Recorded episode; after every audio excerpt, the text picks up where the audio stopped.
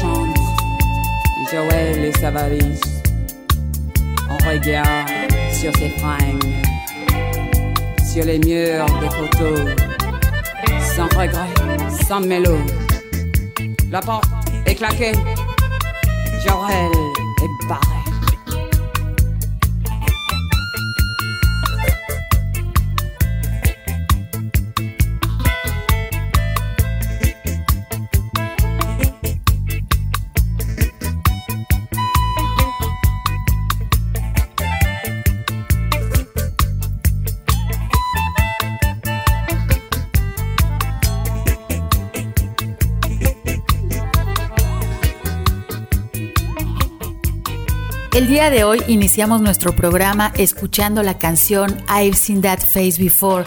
He visto esa cara antes, interpretada por la cantante, compositora y supermodelo originaria de Jamaica, Grace Jones, que nos acompaña en este sábado. Hoy en Frecuencia Ambiental estaremos platicando acerca del reino de los hongos, ya que eh, estamos en temporada de lluvias y con las lluvias pues llega también la temporada de hongos a nuestro estado. Ya está con nosotros nuestra invitada el día de hoy. Pero primero los invito a conocer la información ambiental que se ha generado en los últimos días.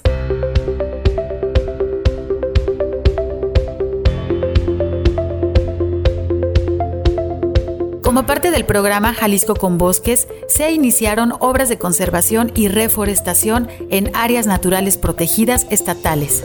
Tras la temporada crítica de incendios forestales y con el inicio del temporal de lluvias, se destinarán más de 6 millones de pesos para la restauración y protección de bosques y selvas de Jalisco.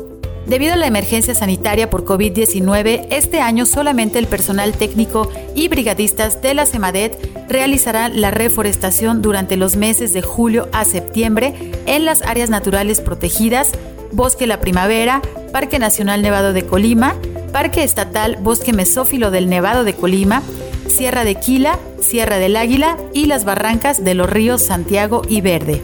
Se plantarán 110.500 ejemplares que corresponden a especies nativas de las áreas naturales protegidas a reforestar, tales como pinos o carpa, pinos douglasiana, pinos de boniana, algunos tepehuajes, tabachines, guamúchiles y palo dulce. También se destinan 510.000 plantas para restauración productiva. A través de reforestaciones y obras de retención de suelos se previene la erosión hídrica que puede provocar desastres naturales como los deslaves. Además, se favorece la infiltración de agua y la recarga de mantos acuíferos. Se extiende la consulta pública sobre el ordenamiento territorial de la región Costa Alegre. El gobierno de Jalisco, a través de la CEMADET, en coordinación con la Semarnat, la SEDATU, así como los municipios de Cabo Corrientes, Cihuatlán, La Huerta y Tomatlán, convocan a la consulta pública de los instrumentos de ordenamiento territorial de la región Costa Alegre. La consulta pública está disponible a través del portal de la CEMADET y en el enlace copjal.mx diagonal consulta ordenamientos.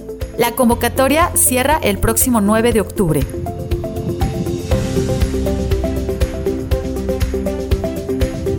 Continúa abierta la consulta pública de los instrumentos del Consejo Regional de Ordenamiento Ecológico, Territorial y Desarrollo Urbano de la región Tapalpa, correspondiente a los municipios de Atemajac de Brizuela, Chiquilistlán, San Gabriel y Tapalpa.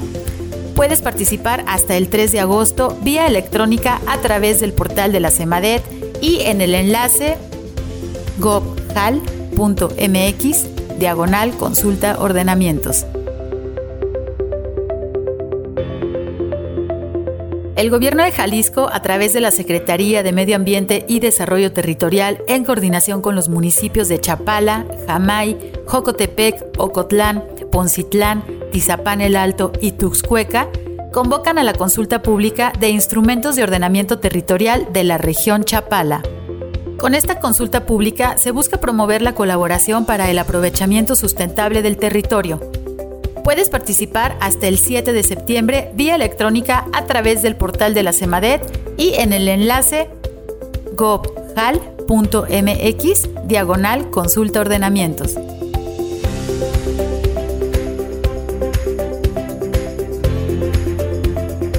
La Secretaría de Medio Ambiente y Desarrollo Territorial, en colaboración con el Consejo Coordinador de Mujeres Empresarias y la Secretaría de Desarrollo Económico, imparten pláticas de capacitación en temas de sustentabilidad del sector productivo a mujeres empresarias de Jalisco, con el objetivo de promover la reducción de efectos negativos hacia el medio ambiente. Si eres propietario o propietaria de una empresa y quieres asistir virtualmente, visita la página de Facebook del Consejo Coordinador de Mujeres Empresarias para inscribirte. Las sesiones de capacitación terminan el próximo 6 de agosto.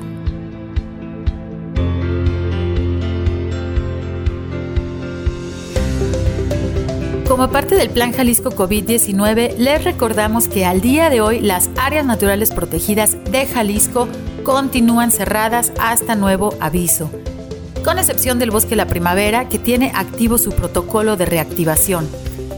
Te pedimos que si visitas el bosque utilices cubrebocas y atiende las indicaciones de los guardaparques del bosque.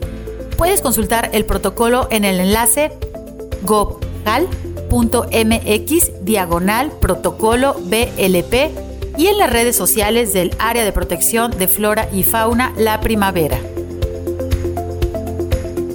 Les recordamos que para hacer uso de espacios públicos como los parques urbanos es necesario seguir los protocolos de seguridad debido a la enfermedad de COVID-19. Debe realizar visitas breves, evita aglomeraciones, el uso de cubrebocas es obligatorio en todo momento. Si requieres más información, consulta la página de Facebook de la Agencia Metropolitana de Bosques Urbanos. Te recordamos que todos debemos actuar para reducir la enfermedad del dengue. Si tienes en casa recipientes que almacenen agua, debes limpiarlos, voltearlos y taparlos para evitar que el mosquito Aedes aegypti se reproduzca. Evita que tu casa sea un foco de infección para tu familia. El dengue es una enfermedad grave que tú puedes evitar. La Agencia Metropolitana de Bosques Urbanos te invita a su primer concurso de dibujo infantil. Puedes consultar las bases en las redes sociales de la Agencia Metropolitana de Bosques Urbanos. Date prisa para participar, pues este concurso cierra este próximo lunes 3 de agosto. El pasado lunes 27 de julio se celebraron 20 años de protección del estero El Salado ubicado en la ciudad de Puerto Vallarta. El gobierno de Jalisco, como parte de su compromiso con la conservación de las áreas naturales, decretó en marzo de este año la ampliación del polígono de protección de 168 a 208 hectáreas. El estero El Salado cuenta con una extensión de 135 hectáreas de vegetación de manglar, además cuenta con remanentes de selva mediana subcaducifolia, vegetación acuática y bosque espinoso. Los esteros mantienen el equilibrio climático, son reguladores de temperatura, son generadores de nutrientes que permiten la reproducción y desarrollo de diversas especies de peces, moluscos y aves. Si vives o visitas Puerto Vallarta, te pedimos que ayudes a la conservación de este importante ecosistema. Desde Semadet felicitamos y reconocemos la labor que realiza todo el personal del Estero El Salado para su conservación.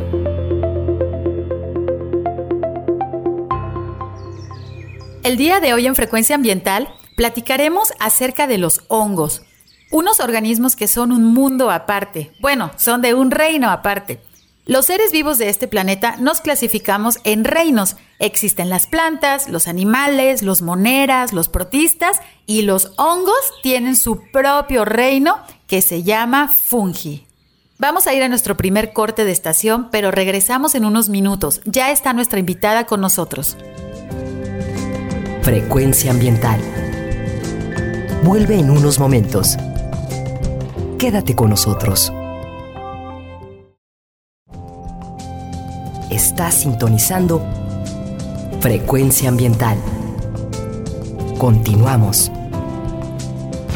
Don't you feel like trying something new?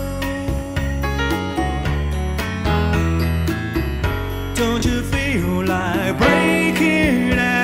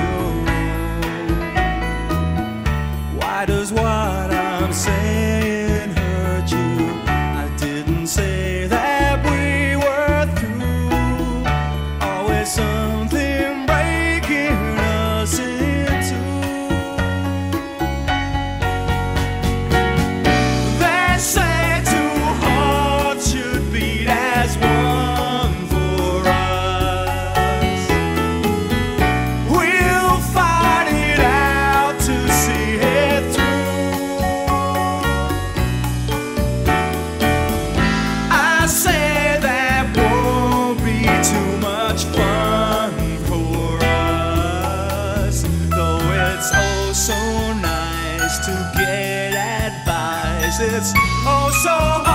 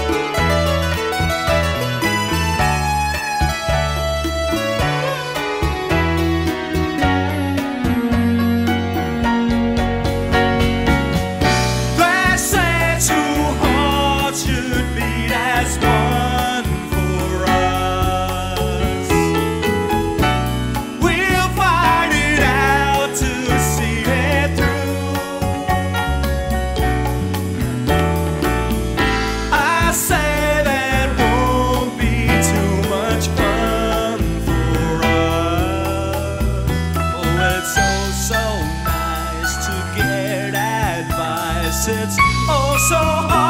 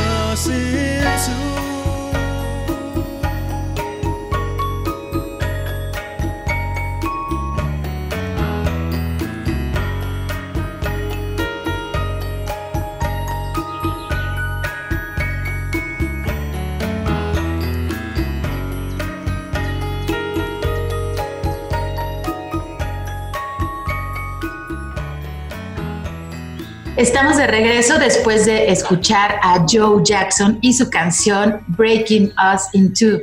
Esperemos que les haya gustado. Hoy a Frecuencia Ambiental estamos platicando acerca del reino de los hongos y ya nos acompaña nuestra invitada, la doctora Laura Guzmán Dávalos, y me voy a permitir platicarles un poco acerca de su trayectoria.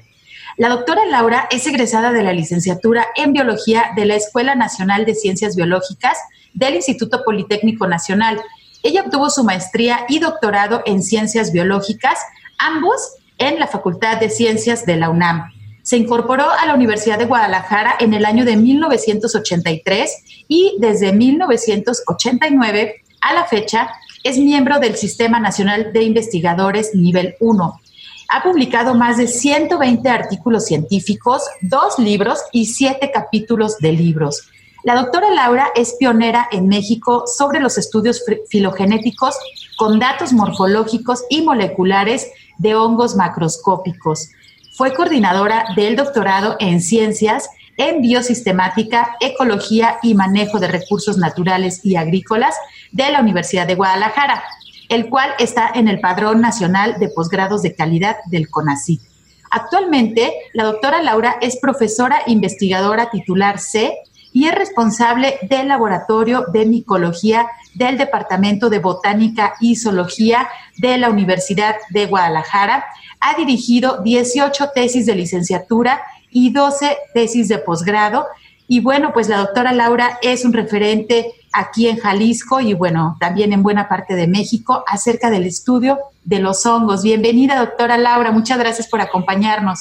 Muchas gracias, Sandra. Un placer y un honor estar aquí. Pues muchísimas gracias por acompañarnos en Frecuencia Ambiental y bueno, qué mejor experta para hablarnos del reino fungi, del reino de los hongos que la doctora Laura. Eh, pues quisiera iniciar nuestra entrevista con una pregunta súper sencilla, pero bueno, no todo el mundo sabe qué es un hongo. Pues sí, es aparentemente muy fácil, pero también muy difícil de explicar. Un hongo tradicionalmente la mayoría de las personas lo consideran como una planta, un vegetal, incluso en la cocina está dentro de los que consideran las señoras como los vegetales, pero muy alejado de la realidad. Los hongos están más relacionados con los animales que con las plantas. O sea que podemos decir que los eh, animales y los hongos son hermanitos y eso nos hace parientes de los hongos, lo cual me hace muy feliz. Y esto es porque compartimos características, por ejemplo, células con un solo flagelo, por ejemplo, los espermatozoides en los humanos y en unas células flageladas en los hongos, eso hace que sean parientes entre sí. Y lo que se pensaba antes de que podrían ser plantas era porque son inmóviles, porque están quietos, porque se reproducen por esporas, que es una forma de reproducción que algunas plantas presentan, pero eso no tiene nada que ver en las relaciones evolutivas y por lo tanto los hongos son un reino completamente independiente, único, y más relacionado con los animales. Este reino se caracteriza porque tienen una alimentación muy especial, nosotros los animales nos alimentamos por ingestión, ingerimos los alimentos. Las plantas hacen fotosíntesis, en cambio los hongos se alimentan por absorción. Esto quiere decir que secretan unas sustancias para degradar alimentos que se encuentran en el suelo, en la hojarasca, en las ramas, ya que son moléculas más sencillas, los absorben. De esta forma se alimentan. Y básicamente es lo que te puedo decir así muy general de hongos. Sí, pues información muy interesante que posiblemente muchos de nuestros radioescuchas pues desconocían, pero ahora pues ya van a salir un poco más expertos después de escuchar el día de hoy nuestro programa. Y bueno, creo que cuando nosotros eh, decimos la palabra hongo, creo que se viene a la mente inmediatamente pues obviamente la casita de los pitufos, este, estos hongos eh, que tienen su sombrerito y, y su pie, ¿no? Su base pero no todos los hongos tienen estas formas. Si nos puedes, eh, pues, describir un poquito, porque estamos en radio, describir un poquito cómo son estas múltiples formas de, los hongos, que no todos son como estos que comento. Exactamente, podríamos decir que sí hay muchos hongos en forma de sombrillita, pero la mayoría de los hongos son microscópicos, empecemos por ahí. La mayoría son mohos, como los que le salen a las naranjas o a las tortillas en el refrigerador. De esas hay una gran cantidad, podemos decir que como el 70-80% de los hongos, que hay muchos hongos, hay millones de hongos que, de los cuales todavía no conocemos todos, que eso sería para otro tema. Entonces, la mayoría van a ser microscópicos como mos. Otro tanto son también microscópicos como las levaduras. Conocemos la levadura del pan, muy importante para la elaboración de pan, cerveza, vinos y todo lo fermentado, tejuino, tepache. Y un poco de esos hongos son macroscópicos. Dentro de esos hongos macroscópicos, es decir, los que observamos el cuerpo, el fruto a simple vista, de esos Hay los típicos en forma de sombrillita con su palito, pero hay muchos otros que tienen formas de globosas, de estrellas, de nidos de pájaros, de repisas, de masas embarradas en los troncos. Hay otros que se asocian con algas y entonces forman los líquenes, las costras que vemos en los árboles, por ejemplo, amarillas y grises en Guadalajara. O sea que tenemos una infinidad de formas, algunos tan extraños que hasta dices tú, y eso es de este planeta Tierra. y es un hongo. Y bueno, por eso, como nos comenta la doctora Laura eh, hace unos minutos, pues es todo un reino aparte. ¿No? Nosotros estamos dentro del reino animal como humanos, pero bueno, los hongos tienen su propio reino debido a esta gran diversidad que nos está mencionando la doctora Laura. Y de ahí pues me surge también la duda de cuántas especies conocidas de hongos existen en México. Sí, eh, tenemos un cálculo de que puede haber entre 2 y 3 millones, o a veces hasta 5 millones y otros cálculos hasta 10 millones de hongos que existen en el mundo. Esto es un cálculo porque todavía no se sabe, porque desafortunadamente apenas conocemos como el 5% eh, a veces dicen el 8% de los hongos son los que se conocen en, en el mundo. Y entonces en México, déjame sacar mis notas porque se me olvidan los datos exactos, pero en México se calcula que puede haber alrededor de unos 90 mil a 110 mil especies. Eso es lo que se calcula que pueden existir pero todavía no se conocen todos ellos, o sea, eh, estamos en como un promedio de unos 4.000 a 9.000 especies de hongos son las que se, se, conocen actualmente en México. Entonces todavía nos falta un camino largo por recorrer y aquí en Jalisco nosotros tenemos registradas en Jalisco alrededor de unas 1.200 especies de hongos ya registradas. Hay que decir que el centro de México, Jalisco y Veracruz son los lugares de México que más se conocen y más se han estudiado los hongos. Entonces, así como nosotros tenemos más de mil especies, en otros lugares no se han registrado ni 100 ni 200 especies de hongos porque faltan muchos estudios. Y aunque en Jalisco tenemos un número elevado ya de registros, pensamos que todavía nos falta muchísimo todavía por conocer. Qué interesante, pues eh, son muchísimas especies de hongos. Eh, creo que algunos de nosotros solo conocemos los champiñones en el súper, entonces pues espero que después de escuchar el día de hoy nuestro programa se den una idea de la diversidad que existen tanto en México como en Jalisco pues de estos organismos. ¿Y qué función desempeñan los hongos en los bosques? Los hongos en los bosques son importantísimos. Podemos decir que tienen tres funciones. Hay los hongos saprobios, es decir, los que se alimentan de materia orgánica, por ejemplo, de troncos, ramas, hojarascas, cadáveres, excrementos. Esos son importantísimos porque son los basureros del bosque.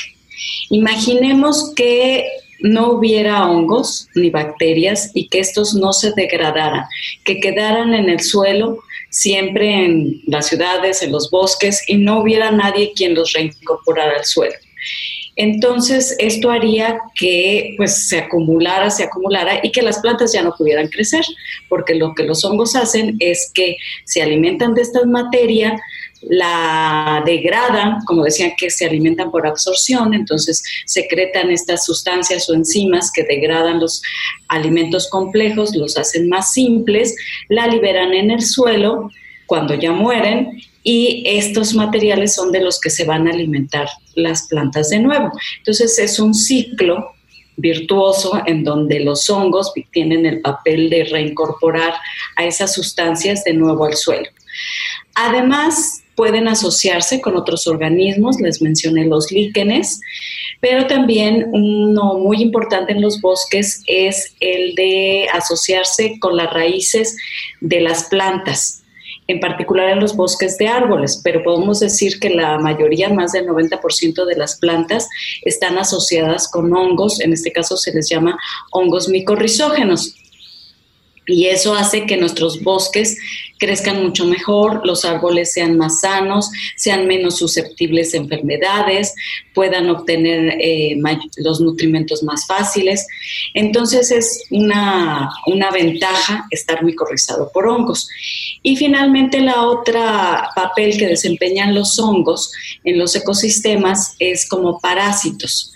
Esto es que atacan a otros organismos, incluso de ellos mismos, pueden atacar hongos, animales, plantas, y lo podríamos ver como algo malo si lo vemos desde el punto de vista tropocéntrico y pensando, por ejemplo, que estén parasitando alguna planta o a nosotros mismos o una planta de interés económico. Pero es, tienen un papel biológico muy importante porque ellos parasitan animales o plantas que estén débiles, entonces tienen que ver en la selección natural, en la sobrevivencia del más apto. Entonces, este papel ecológico o evolutivo es muy importante. Sí, las funciones, eh, los, los servicios ambientales, digamos, o las funciones más bien ecológicas dentro de los bosques eh, pues son muy importantes, como nos lo menciona la doctora Laura. Y ahorita decías, bueno, algunos se pueden ver que nos hacen mal o nos hacen bien. Hablando de los humanos, ¿qué pasa con nuestra relación con los hongos? Eh, ¿Realmente nos hacen bien, nos hacen mal? Tenemos de todos, debemos de cuidarnos de los hongos, debemos este, propagar los hongos. ¿Qué nos puedes decir eh, con esta relación de los hongos con los humanos? Sí, tenemos de todo realmente. Puede haber hongos que nos causan daño, por ejemplo, el típico algodoncillo que le sale a los niños en la lengua, ese es un hongo, cándida. Y ese hongo es interesante porque ese hongo lo tenemos en nuestro cuerpo normalmente. Si nosotros tenemos alguna enfermedad que nos debilita, que nos baja el sistema inmune o tomamos antibióticos o hay algo que desbalancea nuestra flora microbiana, eso va a hacer que algunos organismos crezcan más que otros. Entonces, cándida, la que provoca el algodoncillo, pues va a crecer mucho más que, otros organismos como bacterias o otros eh, hongos que estén conviviendo con nosotros. Entonces, este hongo es un hongo, se le llama oportunista y nos va a causar daño cuando hay ese desbalance en el cuerpo. Pero hay otros hongos que pueden causar enfermedades, por ejemplo, hay uno que vive en el guano de aves y murciélagos y si nosotros lo respiramos nos puede causar una enfermedad pulmonar y que es parecida a la tuberculosis, por ejemplo. Pero también tenemos una relación de los hongos como hongos comestibles, que son un alimento muy bueno, aunque ahí también tenemos que cuidarnos porque puede haber eh, hongos que sean tóxicos, incluso tóxicos mortales, entonces nos tenemos que cuidar de que los hongos no, nos causen enfermedades. Entonces tenemos que comer aquellos hongos que estamos completamente seguros, ya sea porque un honguero, experto tradicional en hongos, o un micólogo científico que se dedica al estudio de hongos, lo haya identificado y se haya y sepa que ese hongo es completamente comestible. Sí, y de eso me gustaría mucho que nos platicaras ahorita en el siguiente bloque, de esta parte del consumo humano. Bueno, ya nos dijiste que tenemos hongos microscópicos como parte también de la flora bacteriana, ¿no? Que podemos tener muchos microorganismos en nuestros cuerpos, no estamos solos. Eso es un hecho y bueno, ahorita que somos un poco más, o quiero creer que somos un poco más conscientes acerca de virus, de bacterias y de hongos microscópicos que pueden estar en contacto con nosotros y que debemos cuidarnos. Y de ahí, pues bueno, debemos mantenernos saludables y los hongos, digamos, benéficos microscópicos que viven dentro de nosotros, pues también nos ayudan a estar eh, saludables. Pues bueno, el tema es enorme, pero tenemos que ir a nuestro corte de estación, pero regresamos eh, seguir platicando acerca de este reino maravilloso de los hongos y con una experta e invitada de lujo el día de hoy en nuestro programa, la doctora Laura Guzmán. Eh, quédense con nosotros, regresamos en unos minutos. Frecuencia ambiental. Regresa en unos minutos.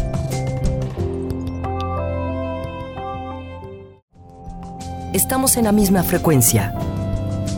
Frecuencia ambiental. Seguimos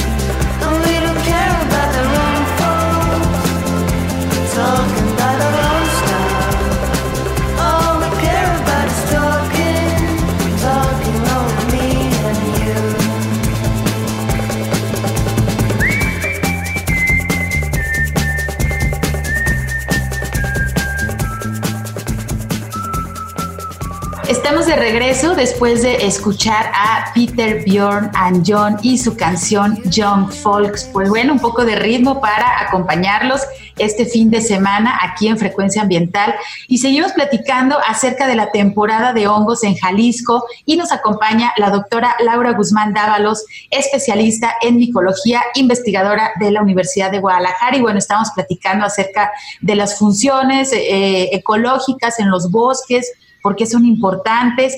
Y bueno, en el bloque anterior yo comentaba que los hongos microscópicos que viven en nosotros es parte de la flora bacteriana. No, son, acompañan a la flora bacteriana, pero son parte de los microorganismos que se encuentran dentro de nuestros cuerpos. Y por ahí pues hay que estar sanos para que estos microorganismos no se salgan eh, de control y entonces nos puedan provocar alguna enfermedad. Y bueno, en Jalisco, doctora Laura, eh, nos interesa mucho saber en qué municipios de Jalisco se conoce que se tienen festividades o celebraciones dedicadas a los hongos ahorita que es pues la temporada. Sí, en Jalisco hace algunos años pues no se hacían festividades y este ya tenemos desde 2016 que empezamos a hacer en Mixtlán, fue el primero que empezamos a hacer, lo cual me da muchísimo gusto porque los eh, habitantes eh, y las autoridades del municipio de Mixtlán nos buscaron porque querían dar a conocer a su municipio. Y pensaron que una forma era con algo que ellos eh, hicieran y que los distinguiera de otros municipios. Entonces pensaron que los hongos podría ser una buena opción, lo cual a nosotros pues nos super encantó y nos pusimos las pilas y entonces de a partir de 2016 empezamos a hacer la primera eh, feria del, del hongo en el municipio de Mixlán y pues desafortunadamente este año la tuvimos que hacer virtual, pero de todos modos la hicimos. Tuvimos eh, varios trabajos, en, se eh, grabaron charlas, cápsulas, recorridos virtuales y pues estuvo muy, muy interesante, mucha gente estuvo atendiendo, fue dos días eh, pasados el fin de semana del 17 y 18 de julio y estuvo súper interesante. También en Tequila ya llevamos varios años que empezamos, pues el volcán con tantos bosques y tan eh, húmedos que tiene ahí en, en, el volcán, también empezamos a hacer la feria de, en ese, ahí se llama fiesta del hongo de, tequila. Esta va a ser en agosto, también va a ser virtual y también nos estamos preparando para las actividades. Acabamos de hacer el domingo pasado, fuimos a grabar algunas eh, cápsulas sobre lo que se va a mostrar durante, ahí se va a hacer toda una semana que va a haber actividades relacionadas con, con los hongos, entonces va a estar también muy, muy completo. Y también hemos hecho ferias en Juanacatlán, que es en el municipio de Tapalpa. Desafortunadamente este año no, no va a haber, esas sí solo se han hecho en forma presencial. Y también tenemos en el centro universitario, en el mismo CUCBA, ya tiene varios años que también estamos haciendo una feria del, del hongo con actividades culturales y académicas y pues que ha gustado mucho a los alumnos. Yo al principio así como que decía, no, una feria en el CUCBA como que no. Pues sí ha gustado mucho, incluso hasta van personas de no solo de la universidad, sino de otros lugares a visitar a la feria. Y antes hay que aclarar que nosotros hacíamos exposiciones de hongos. Hicimos 19 exposiciones de hongos desde 1981. Se empezó con la primera, gracias a la maestra Luz María Villarreal de Puga, que organizó la primera junto con el entonces estudiante Gregorio Nieves y se hicieron 19 más. Eso fue el antecedente muy importante de ahora las ferias de hongos.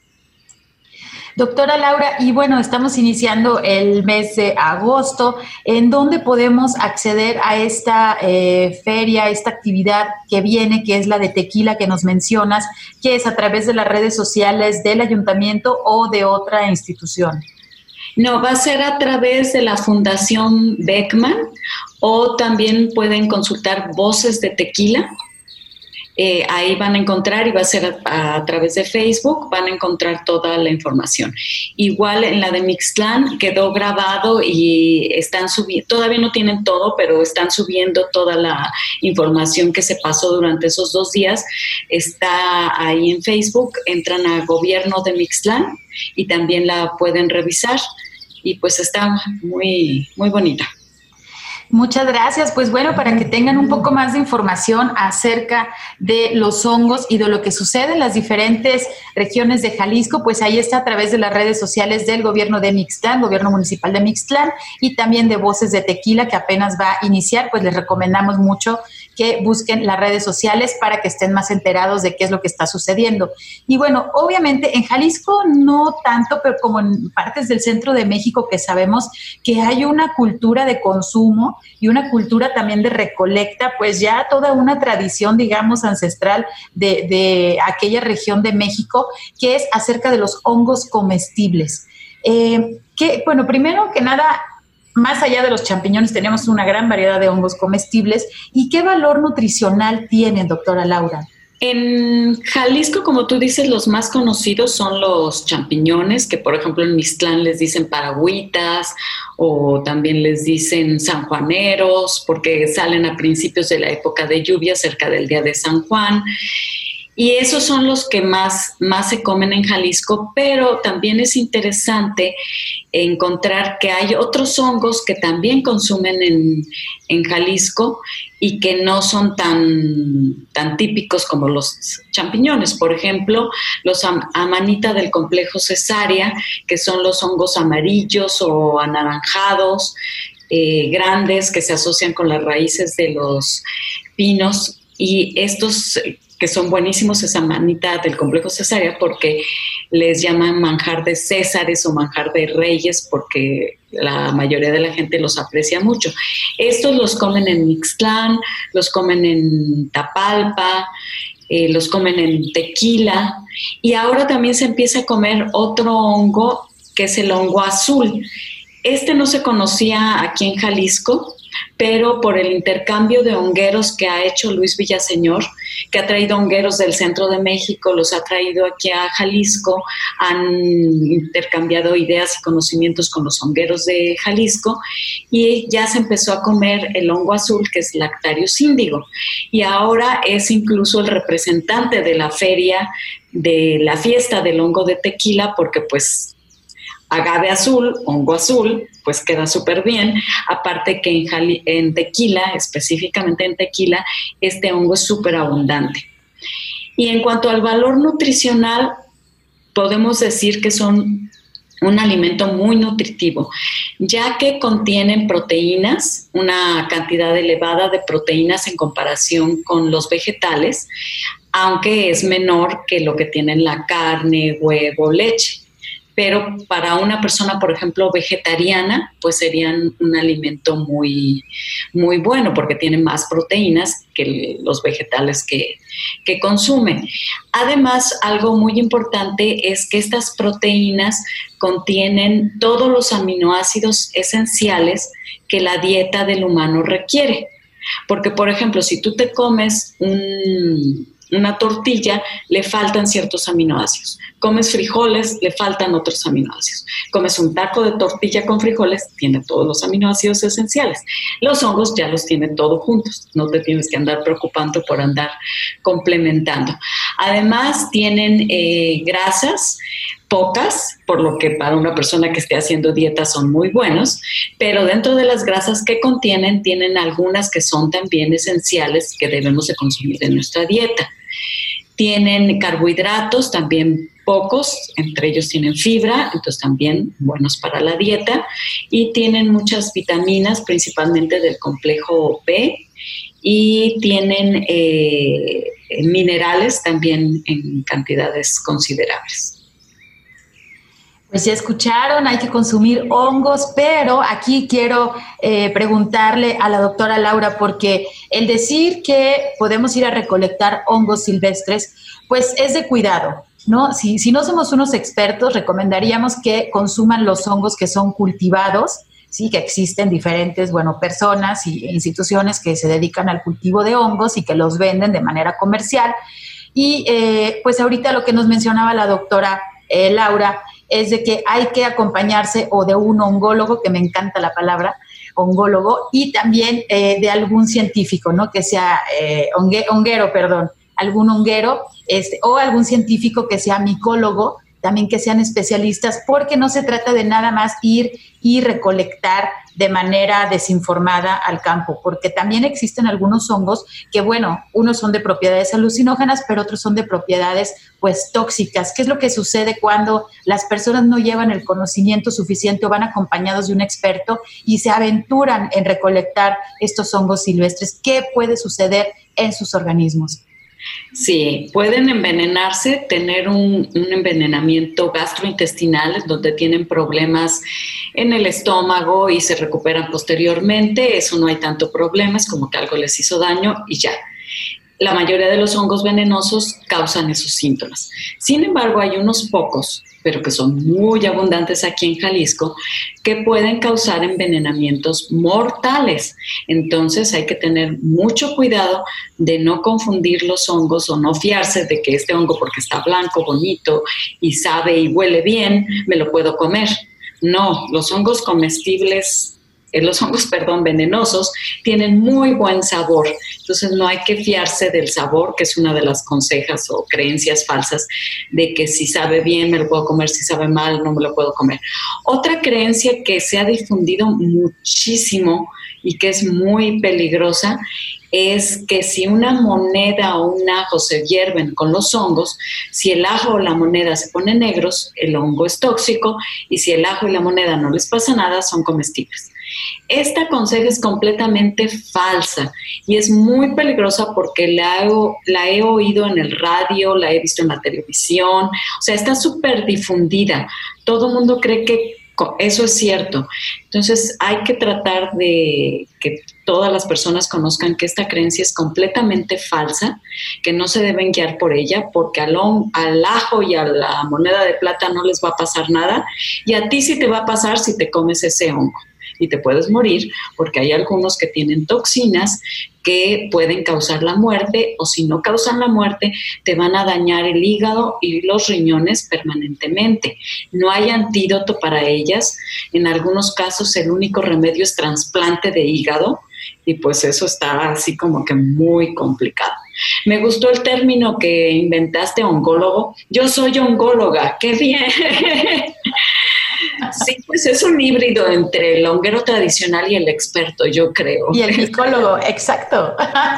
Entonces, sí, siempre hay, hay, que confiar con los expertos tradicionales en hongos, que son los hongueros, o con los micólogos, y no confiar, a veces tenemos pseudoexpertos que creen que se conocen eh, los hongos y no es así. Entonces hay que tener mucho cuidado con personas ya de campo que medio los conocen o, incluso biólogos que medio los conocen y que se creen expertos porque puede haber confusiones. O hace ratito estaba oyendo una plática de conocimiento tradicional de los hongos y ahí mencionaban de una, de una familia que conocía muy bien a los hongos, pero que se fue de su lugar donde vivía en Oaxaca, se fue a otro lugar, recolectó los hongos, se los comió, se confundió y se envenenaron y fue un envenenamiento muy grave. Entonces hay que tener muy en cuenta que si tú conoces tus hongos de tu región, es así,